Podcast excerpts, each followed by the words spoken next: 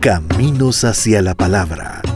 Una visión de la historia de las iglesias evangélicas en El Salvador en la investigación y voz de Carlos Cañas Dinarte.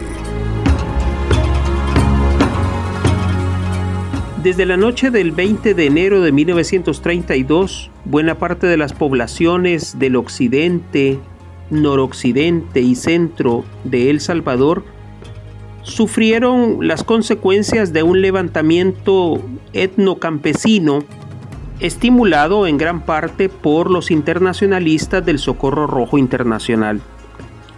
En aquel momento, eh, las iglesias evangélicas en diversas localidades fueron asaltadas por hordas de personas y personas como el pastor Pedro Bonito eh, fueron sacadas violentamente de sus casas y fusiladas eh, en solitario o en compañía de muchos de sus fieles.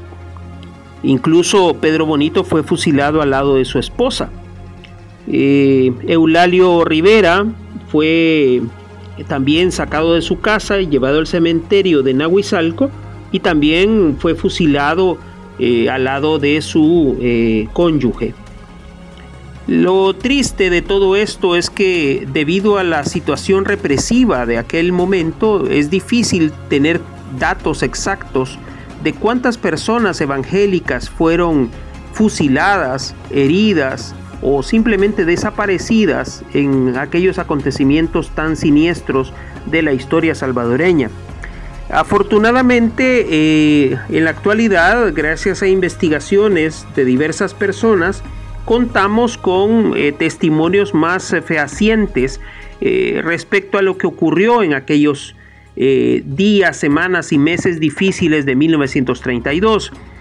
Ralph Williams, por ejemplo, o el mismo Roy Alexander McNaught, publicaron, escribieron diversos testimonios algunos de ellos eh, bastante racistas, acerca de lo que estaban viendo y viviendo en aquellos eh, eh, días en la zona de Nahuizalco.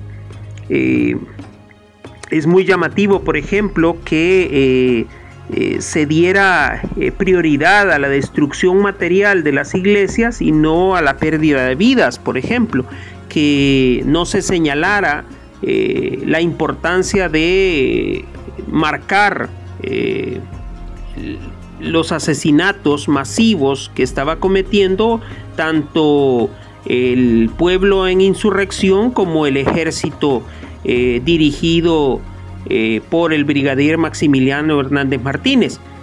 Es decir, por un lado se había vivido el impacto de la insurrección, pero por otro lado también se estaba viviendo el tema de la represión desatada por el régimen para controlar eh, la insurrección comunista. Eh, es llamativo, por ejemplo, darse cuenta cómo eh, diversos testimonios de estos pastores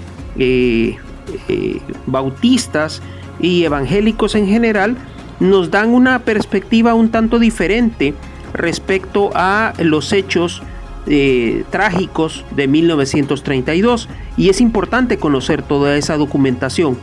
En los siguientes programas analizaremos algunas de las cartas y de los artículos que se publicaron al respecto.